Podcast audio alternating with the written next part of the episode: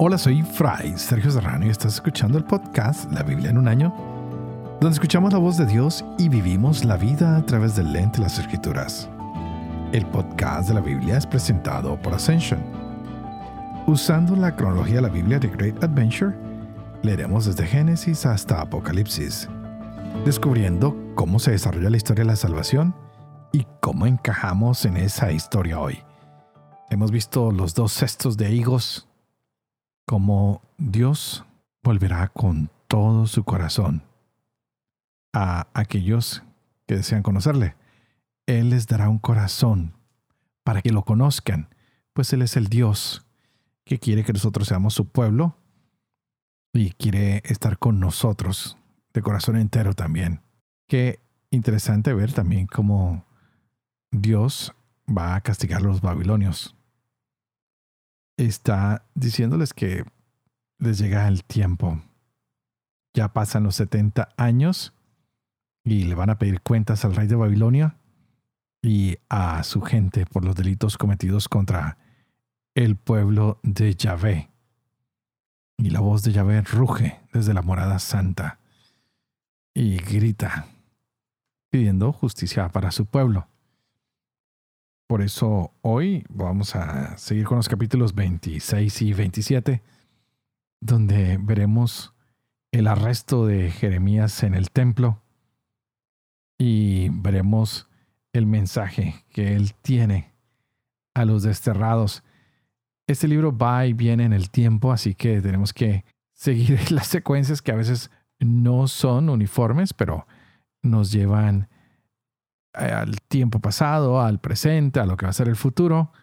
Y ahí vamos encontrando cómo Yahvé dirige la palabra a Jeremías y cómo Jeremías también la ha plasmado de una manera bastante interesante.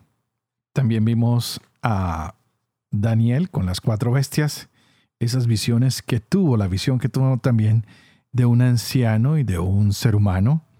Y con ello encontramos pues una manera de identificar a Dios que quiere encontrarse con los hombres, que quiere salvarlos.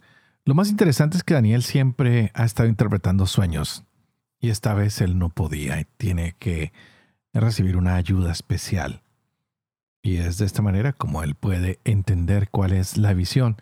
Y de aquí en adelante tendremos más y más visiones, siendo esta la visión principal, de acuerdo a muchos teólogos, a muchos biblistas que dicen que este es el centro del libro de Daniel, capítulo 7.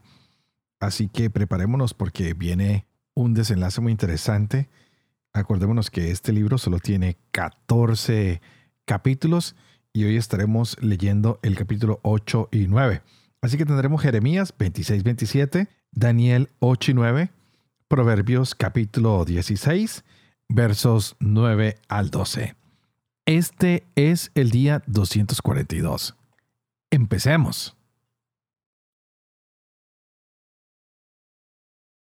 Jeremías capítulo 26 Al principio del reinado de Joaquín, hijo de Josías, rey de Judá, recibió Jeremías esta palabra de Yahvé. Así dice Yahvé, párate en el patio del templo de Yahvé y habla a todas las ciudades de Judá que vienen a adorar en el templo de Yahvé todas las palabras que yo te he mandado hablarles sin omitir ninguna puede que oigan y se torne cada cual de su mal camino. Y yo me arrepentiría del mal que estoy pensando hacerles por la maldad de sus obras.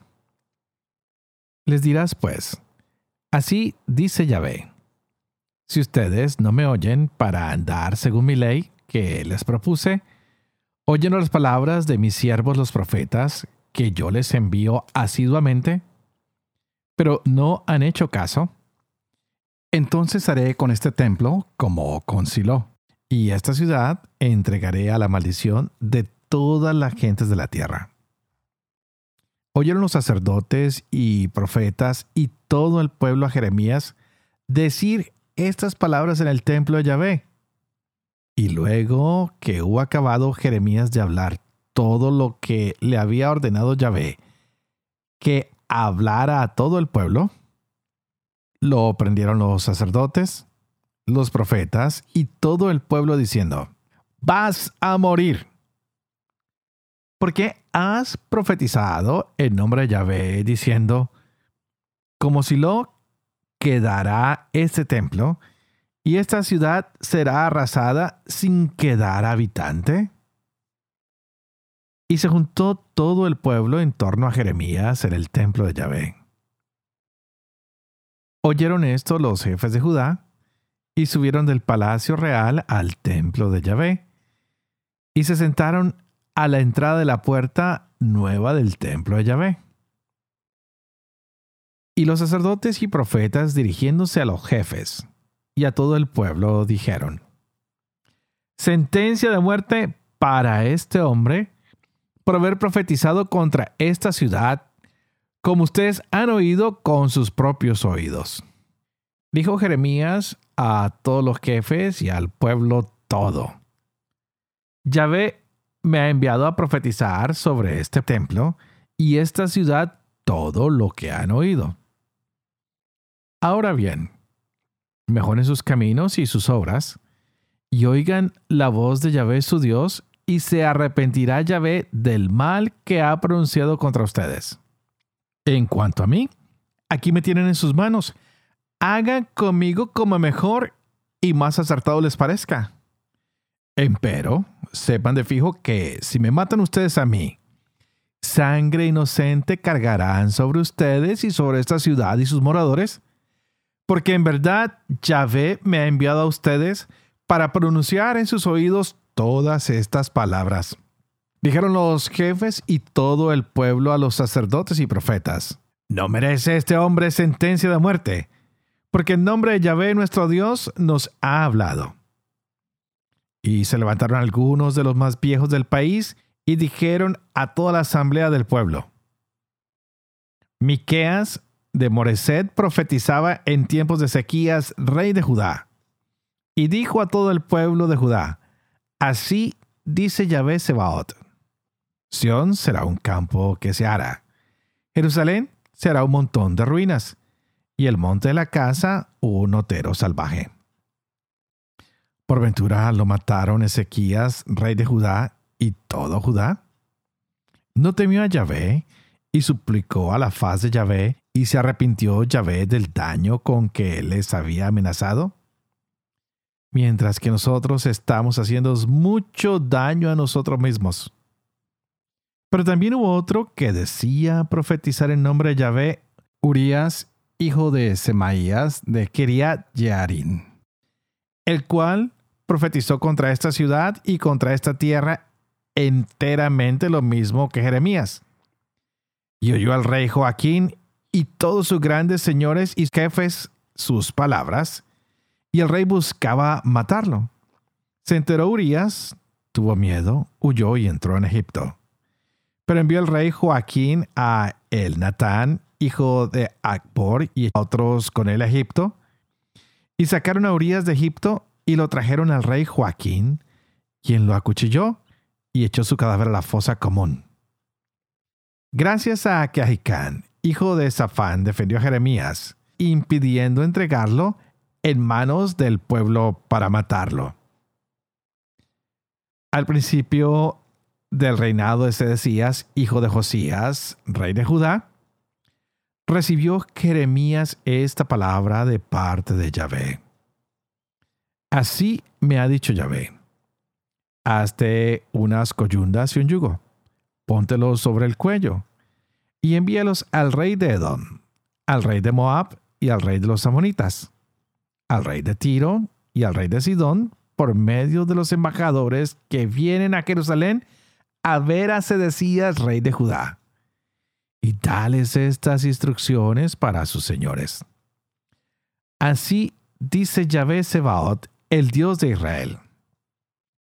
Así dirán a sus señores yo hice la tierra, el hombre y las bestias que hay sobre la faz de la tierra. Con mi gran poder imité en su brazo, y lo di a quien me plugó. Ahora yo he puesto todos estos países en manos de mi siervo Nabucodonosor, rey de Babilonia, y también los animales del campo le he dado para servirle. Y todas las naciones lo servirán a él. a su hijo y al hijo de su hijo, hasta que llegue también el turno a su propio país, y lo reducirán a servidumbre muchas naciones y reyes grandes. Así que las naciones y reinos que no sirvan a Nabucodonosor, rey de Babilonia, y que no sometan su cuello al yugo del rey de Babilonia con la espada, con el hambre y con la peste, los visitaré, oráculo de Yahvé, hasta acabar con ellos por medio de él. Ustedes, pues, no oigan a sus profetas, adivinos, soñadores, augures ni hechiceros que les hablan diciendo, no servirán al rey de Babilonia, porque cosa falsa les profetizan para alejarlos de sobre su suelo, de suerte que yo los arroje y perezcan. Pero la nación que someta su cuello al yugo de Babilonia y le sirva, yo la dejaré tranquila en su suelo, oráculo de Yahvé, y lo labrará y morará en él. A Sedecías, rey de Judá, le hablé en estos mismos términos diciendo, sometan sus cuellos al yugo del rey de Babilonia, sírvanle a él y a su pueblo y quedarán con vida.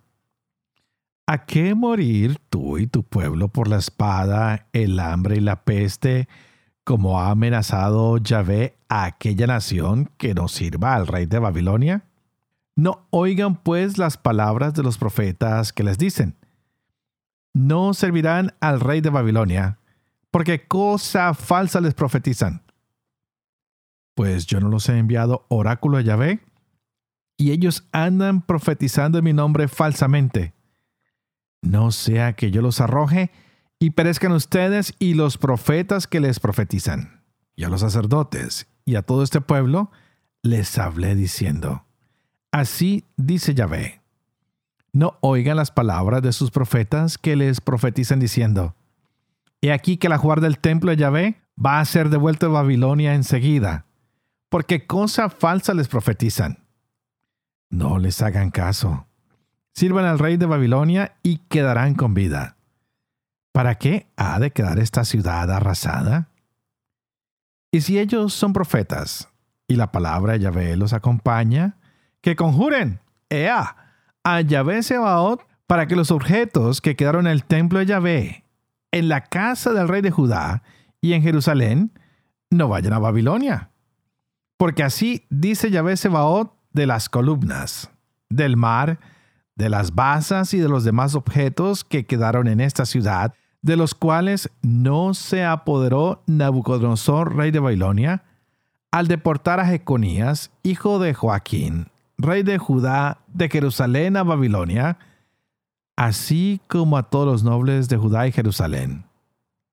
Sí, porque así dice Yahvé Sebaot, el Dios de Israel, respecto a los objetos que quedaron en el templo de Yahvé, en la casa del rey de Judá y en Jerusalén. A Babilonia serán llevados, y allí estarán hasta el día que yo los visite, oráculo de Yahvé. Y entonces lo subiré y devolveré a este lugar.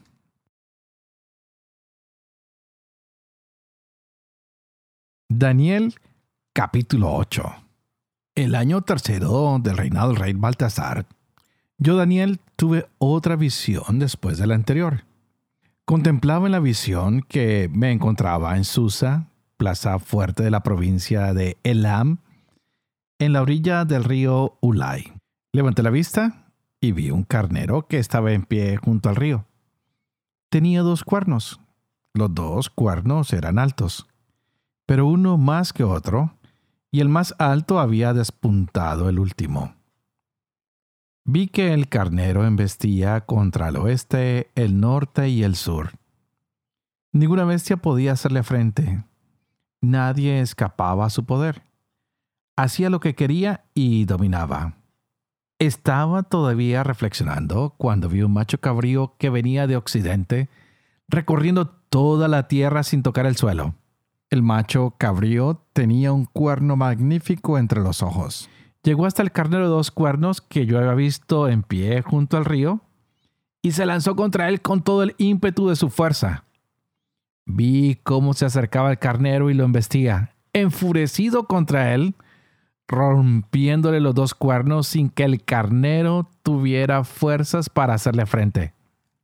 Lo derribó en tierra y lo pisoteó sin que nadie librara al carnero de su poder. El macho cabrío se hizo muy grande, y cuando era más fuerte, el cuerno grande se rompió, y en su lugar despuntaron otros cuatro orientados a los cuatro puntos cardinales. De uno de ellos salió otro cuerno pequeño que creció mucho hacia el sur, hacia el este y hacia la tierra del esplendor. Creció hasta alcanzar el ejército del cielo. Derribó por tierra una parte del ejército y pisoteó sus estrellas. Llegó incluso hasta el jefe del ejército, suprimió el sacrificio perpetuo y socavó los cimientos de su santuario. Le entregaron el ejército. En lugar del sacrificio, instauró la iniquidad y tiró por tierra la verdad y en todo cuanto emprendió, tuvo éxito. Oí entonces a un santo que hablaba y a otro santo que le preguntaba, ¿cuánto tiempo durará la visión el sacrificio perpetuo, la iniquidad desoladora, el santuario y el ejército pisoteados? El otro respondió, dos mil trescientas tardes y mañanas. Después el santuario será rehabilitado. Mientras yo, Daniel, contemplaba la visión e intentaba comprenderla, vi de pronto delante de mí a alguien con aspecto humano, y oí una voz humana junto al río Ulay que gritaba, Gabriel, explícale a este la visión. Él se acercó a donde yo estaba, y cuando llegó, caí de bruces asustado. Me dijo, Hombre, debes comprender que la visión se refiere al tiempo final. Mientras me hablaba, yo estaba aletargado, rostro en tierra. Él me tocó y me hizo incorporarme. Después me dijo, mira, voy a manifestarte lo que ocurrirá al final de la cólera, porque el fin está fijado. El carnero con dos cuernos que has visto representa a los reyes de Media Persia. El macho cabrío representa al rey de Grecia, y el cuerno grande entre sus ojos es el primer rey. Los cuatro cuernos que despuntaron en lugar del que se rompió representan a cuatro reinos salidos de su nación, aunque menos poderosos. Y al final de sus reinados repletos de crímenes, surgirá un rey insolente y embaucador. Aumentará su poder, será un destructor portentoso y triunfará en sus empresas. Destruirá a poderosos y al pueblo de los santos. Con su astucia, hará triunfar la traición en sus obras, se envalentonará y con frialdad aniquilará a multitudes. Se sublevará contra el príncipe de los príncipes, pero será destrozado sin intervención humana. La visión referida de las tardes y mañanas es verídica. Manténla en secreto, porque va para largo. Yo, Daniel, desfallecí y estuve enfermo por unos días. Luego me levanté para ocuparme de los asuntos del rey, pero seguía desconcertado con la visión sin poder comprenderla. El año primero Arido, hijo de Asuero, de estirpe Meda y rey del imperio de los caldeos, el año primero de su reinado, yo, Daniel, me puse a investigar en las escrituras sobre los 70 años que, según la palabra Yahvé, dirigía al profeta Jeremías debía durar la ruina de Jerusalén. Me dirigí hacia el Señor Dios, implorándole con oraciones y súplicas, con ayuno, saco y ceniza. Supliqué a Yahvé mi Dios y le hice esta confesión. Señor Dios grande y terrible, que mantienes la alianza y la fidelidad con los que te aman y cumplen tus mandamientos. Hemos pecado hemos cometido iniquidades y delitos, y nos hemos revelado apartándonos de tus mandamientos y preceptos. No hemos escuchado a tus siervos los profetas que hablaban en tu nombre a nuestros reyes, a nuestros príncipes, a nuestros antepasados y a toda la gente del país. Tú, Señor, eres justo. A nosotros hoy nos humilla la vergüenza, igual que a los hombros de Judá, a los habitantes de Jerusalén y a todos los israelitas próximos y lejanos en todos los países donde tú los dispersaste a causa de las infidelidades que cometieron contra ti. Yahvé, a nosotros nos humilla la vergüenza como a nuestros reyes y antepasados, porque hemos pecado contra ti. El Señor nuestro Dios es compasivo y clemente, aunque nos hayamos rebelado contra Él, y no hayamos escuchado la voz de Yahvé nuestro Dios, ni seguido las leyes que nos dio por medio de sus siervos los profetas. Todo Israel ha transgredido tu ley y ha desobedecido tu palabra. Por eso han caído sobre nosotros las maldiciones y amenazas escritas en la ley de Moisés, siervo de Dios, porque hemos pecado contra él. Él ha cumplido las palabras que había pronunciado contra nosotros y contra nuestros gobernantes, enviando sobre nosotros y sobre Jerusalén una desgracia tan grande como nunca había caído bajo el cielo. Como está escrito en la ley de Moisés, nos ha alcanzado toda esta desgracia, pero no hemos aplacado a Yahvé nuestro Dios, convirtiéndonos de nuestras iniquidades y reconociendo tu verdad. Yahvé consciente de esta desgracia, la ha descargado sobre nosotros. Pues Yahvé nuestro Dios siempre actúa justamente, pero nosotros no hemos escuchado su voz. Ahora, Señor Dios nuestro, que sacaste a tu pueblo de Egipto con gran poder, conquistando una fama que dura hasta hoy. Nosotros hemos pecado y actuado injustamente. Señor, por tu infinita justicia, retira tu cólera enfurecida de Jerusalén, tu ciudad y monte santo. Pues por nuestros pecados y por los crímenes de nuestros antepasados, Jerusalén y tu pueblo son la burla de cuantos nos rodean. Y ahora, Dios nuestro, escucha la oración y la súplica de tu siervo. Y mira con buenos ojos tu santuario arruinado. Por tu honor, Señor, Inclina, Dios mío, tu oído y escucha. Abre tus ojos y mira nuestra desolación y la ciudad en la que se invoca tu nombre. Pues nuestras súplicas no se fundan en nuestra justicia, sino en tu gran misericordia. Señor, escucha. Señor, perdona. Señor, atiende y actúa sin tardanza. Por tu honor, Dios mío, pues tu nombre se invoca en tu ciudad y en tu pueblo.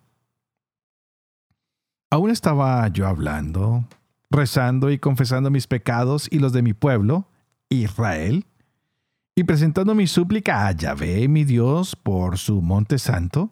Aún estaba rezando mi oración, cuando Gabriel, el personaje que yo había visto antes en la visión, se me acercó volando a la hora de la ofrenda de la tarde. Y al llegar me dijo, Daniel, he venido ahora para infundirte comprensión.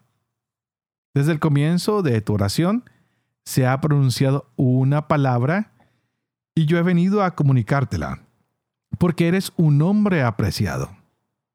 Entiende la palabra y comprende la visión. Setenta semanas han sido fijadas a tu pueblo y a tu ciudad santa para poner fin al delito sellar los pecados y expiar la culpa, para establecer la justicia eterna, sellar visión y profecía, y consagrar el santo de los santos. Entérate y comprende. Desde que se dio la orden de reconstruir Jerusalén hasta la llegada de un príncipe ungido, pasarán siete semanas y sesenta y dos semanas y serán reconstruidos calles y fosos, aunque en tiempos difíciles. Pasadas las sesenta y dos semanas, matarán al ungido sin culpa, y un príncipe que vendrá con su ejército destruirá la ciudad y el santuario. Su fin será un cataclismo, y hasta el final de la guerra durarán los desastres anunciados. Sellará una firme alianza con muchos durante una semana y en media semana suprimirá el sacrificio y la ofrenda y pondrá sobre el ala del templo el ídolo abominable hasta que la ruina decretada recaiga sobre el destructor. Proverbios 16, versos del 9 al 12. El hombre proyecta su camino, pero Yahvé asegura sus pasos. Los labios del rey son como un oráculo. Cuando juzga, su boca no yerra. Balanza y platillos justos son de Yahvé. Todas las pesas son obra suya.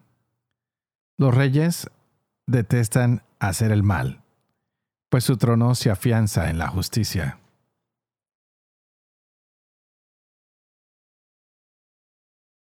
Padre de amor y misericordia, tú que haces elocuente la lengua de los niños, educa también la mía e infunde en mis labios la gracia de tu bendición.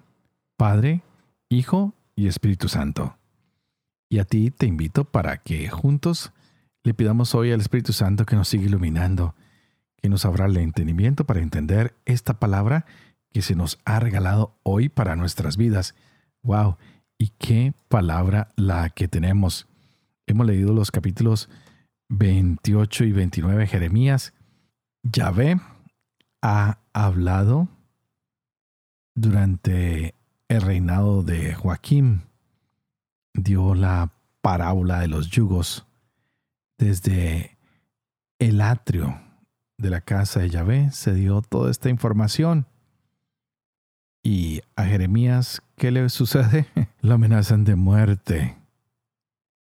Y no quieren creer en su profecía y hay gran comparación con algunos otros hombres que han anunciado cosas similares en el pasado. Pero ¿dónde está siempre la bendición? En que el mensaje de esperanza se le da a los que están cautivos. También hay anuncio para los que son falsos profetas. Se les llama la atención. Este libro de Jeremías nos ha mostrado grandes sorpresas a un hombre que da ánimos, que muestra que hay que seguir la voluntad del Señor, aunque a veces parezca un poco oscura, que hay que llevar el yugo para dejar que otros nos opriman el tiempo de purificación. Y que después vendrá la reconciliación, pero que hay que procurar siempre la paz en el lugar donde estemos viviendo, que es importante. Es importante orar donde nos encontremos. No hay que causar problemas. Hay que establecernos en cualquier lugar donde el Señor lleva como ciudadanos que cumplen su ley. Y el Señor tendrá el tiempo para sacarnos de nuestras propias cautividades, de lo que nos tiene presos, de lo que nos hace pedir que Él nos restaure nuevamente. Por eso se anunció que habían profetas falsos que se niegan a aceptar la voluntad de Dios, que se nombran a sí mismos como hombres que solo admiran lo que va bien, que solo admiran el pecado, que quieren ignorar los cambios que Dios propone al pueblo. Nada diferente a nuestros días. Nos encantan los evangelios que solo producen buenos sentimientos, riquezas, alegrías. Y se nos olvida que muchas veces también hemos pecado y tenemos que pasar por un tiempo de purificación, donde tenemos que crecer. Hay muchas personas que me dicen, bueno, estoy haciendo mi propia escuela en este sufrimiento, de aquí hay algo que tengo que aprender, hay algo que tengo que mirar. Tal vez no me gusta la forma en que está ahorita sucediendo esto en mi vida, pero de aquí hay tal vez una enseñanza que debo poner en práctica. Esa es una linda manera de mirar la vida, como una escuela donde el Señor nos va mostrando el camino, que también nos va purificando y nos va diciendo cómo caminar bajo su voluntad, bajo su presencia. Hoy también leíamos el capítulo 8 y 9 de Daniel, dos capítulos maravillosos donde también encontramos esa visión del carnero y del macho cabrío.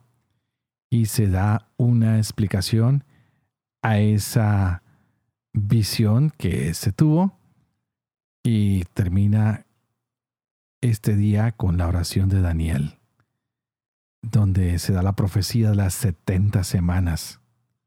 ¡Wow! Qué lindo es encontrar la oración de Daniel en este capítulo que nos muestra que es un hombre de una vida realmente dedicada al Señor, a la oración, donde a través de la oración él puede encontrar la sabiduría de Dios. Este modelo de oración para la vida de este hombre nos muestra a nosotros algunas ah, bases que podemos usar también nosotros para orar. Él tenía algo decidido. No era un hombre desordenado, era un hombre que tenía las cosas bien puestas, que siempre estaba colocando su rostro en el Señor, que está buscando en la oración las respuestas que suplica al Señor. Es un hombre que hace ayuno, que es modesto, que no solo pide por él, sino que pide por el pueblo. Le pide a Dios que escuche, le pide a Dios que responda, pero no de cualquier manera, sino con sus promesas. Hoy, tal vez tú y yo tenemos que decir al Señor, Señor, cumple tus promesas. Tú nos dijiste que al que pide se le dará. Así que hoy pedimos por todos los que están necesitados, por todos los que necesitan verte de manera más clara. Que nuestra franqueza, que nuestras acciones, que nuestra sencillez confiesen y expresen tu presencia en nuestras vidas. Hoy, Señor, necesitamos aprender a orar. Que tal vez no sean tampoco muchas nuestras palabras, sino también que sea más bien la coherencia de nuestras palabras y nuestras acciones las que expresan nuestro amor y fidelidad hacia ti, y que nada ni nadie nos intimide, ni que nada ni nada nos cause miedo para acercarnos a ti. Y es por eso que todos los días tú y yo debemos orar el uno por el otro. Yo oraré por ti, tú por favor ora por mí, para que yo pueda seguir llevando adelante este proyecto de la Biblia en un año, para que pueda vivir con fe lo que leo, lo que comparto con cada uno de ustedes, y para que pueda enseñar siempre la verdad y cumplir lo que he enseñado. Y que la bendición de esto por eso que es Padre, Hijo Espíritu Santo, descienda sobre ustedes y los acompañe siempre. Que Dios los bendiga.